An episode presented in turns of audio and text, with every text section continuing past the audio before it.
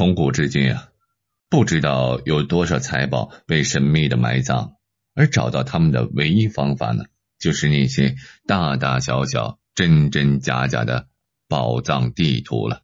而这些地图的真实性又有多少呢？用它们真的可以找到那些传说中的神奇金银，还是藏宝者故弄玄虚，甚至是骗人坑人的阴谋呢？马克·吐温曾经在小说《汤姆历险记》中说道：“那些海盗的金银财宝都是装在破木箱子里面的。”然后埋在一棵老枯树底下。每到半夜时分，月亮照在树上，这棵树最高的那根树枝的阴影投在地面的地方，那就是埋藏宝藏的地点了。大作家的这种情景描述，几乎是加拿大橡树岛浅坑宝藏的翻版。一九七五年十月。一名加拿大年轻人在海边游玩的时候，捡到了一只漂流瓶，瓶口用软木塞和油蜡封得结结实实。年轻人打开瓶塞，里面有一张陈旧的羊皮，上面用墨水简单的画着一张小岛的地图，图画上有五角星的地方还有标注。这里面是埋着我所有的钱，如果你们能够找到的话。威廉，记得。这名年轻人从惊讶到欣喜若狂，因为威廉记得了名头，那真是太像了。他是一百年前著名的海盗，曾经横行于海面，不光杀光了客商，还杀别的海盗，令同行闻风丧胆，甚至被称之为基德船长。据说，在一七零一年。基德因为喝醉酒而被手下出卖被捕，随后在伦敦被处决了。临死前呢，他提出了一个交换条件：如果伦敦政府能够免他一死，他就把平生积累的财宝埋藏地点交出来。但他的提议却遭到了拒绝，因为基德杀的无辜的人太多了，根本无法免死。就这样。基德连他的宝藏秘密一起被送到了地狱。年轻人费尽周折找到了加拿大附近所有小岛的地图，进行了对比之后，最后确定这张羊皮地图中所绘的小岛就是距离加拿大东部仅有三英里的橡树岛。橡树岛又名奥克岛，只有不到两平方公里，紧挨着加拿大东部海岸。年轻人找来了三个帮手，上了岛，发现岛上的一大片红橡树林中有一棵古老的橡树，树枝上有挂过吊滑车的痕迹，下方有个浅坑，而这棵老橡树就是地图上标注五星的位置了。心细的人们开始动手挖掘起来，发现浅坑就像是一口枯井。每挖下十米左右，就会碰到一块橡木板。挖了五十米也没有任何的结果，这已经超出了几名年轻人的能力极限了。于是他们只好放弃。到了一八零三年，年轻人有了一些积蓄，他雇佣了一批人来到了橡树岛继续挖掘。地下水灌进了枯井，当挖到了九十米，看到了一块刻有占星符号的石板。经过语言的破译之后。大概的意思是，在此下面四十米处埋有两千万英镑。人们欣喜若狂，他们找来了抽水机，边抽水边挖。在一天晚上，用标杆探底的时候，发现水下一百米处看有类似于铁板的金属硬物。当晚，人们开始研究宝藏的分配问题。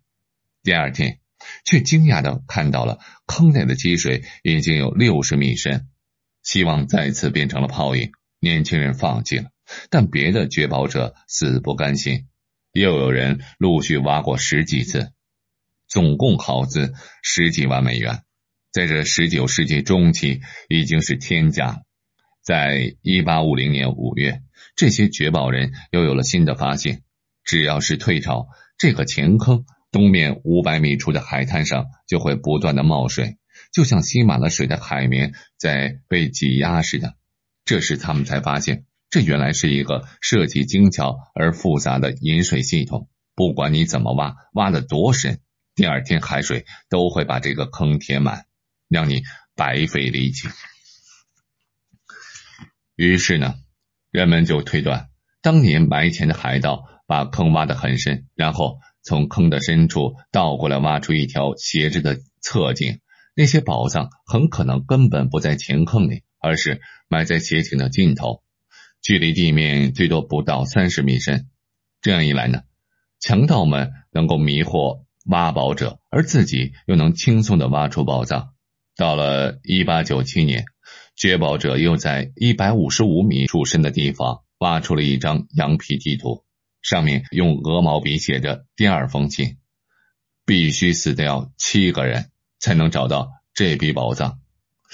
掘宝者面面相觑，因为啊，这时候刚好有八个人在干这件。很大的工程，难道当时的海盗会算命不成吗？八名掘宝者动了邪心，互相残杀起来，最后竟然全部死了。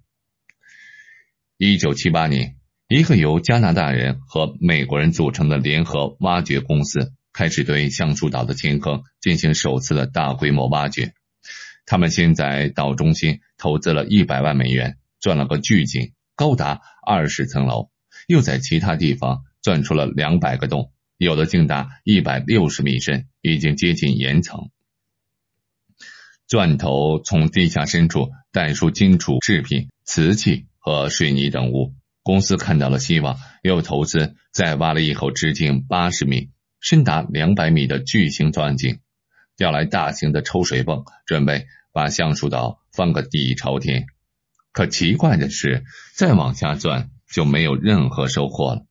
当该公司想借钱再往深处钻的时候，加拿大政府出面干预，并派出了部队封锁了橡树岛。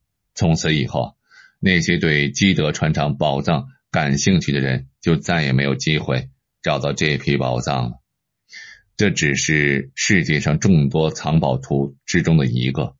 那些海盗或是藏宝者似乎都愿意把自己的巨额宝藏画成地图。来传给后人寻找，而地图上又故意不标注的特别清楚，这似乎已经成了电影小说中固定的桥段。而真实的世界中，这样的例子却更多。一六七零年，居住在澳大利亚墨尔本的威廉·菲波斯无意中在旧物商中看到了一张洛豪德的地图。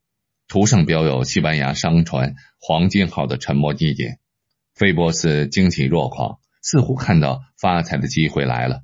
黄金号商船的故事在澳大利亚非常出名，说的是16世纪50年代，西班牙人沿着哥伦布航行远赴美洲，从印第安人手中抢了很多的金银。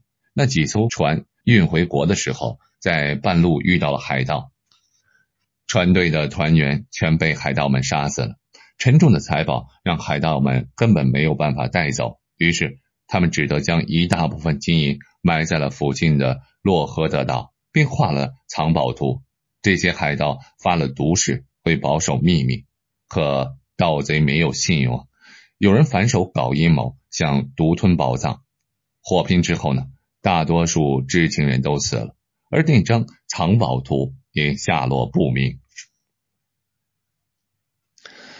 菲波斯带着藏宝图来到洛河的岛，四处寻找，他却一无所获。正当他准备放弃回去的时候，右脚陷在了一个小沙坑里，似乎碰到了什么坚硬的异物。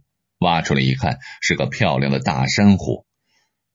菲波斯将大珊瑚费力的搬上船，但不小心把珊瑚摔了。谁知道？裂开的珊瑚中央居然是空的，里面藏着一只精致的木箱。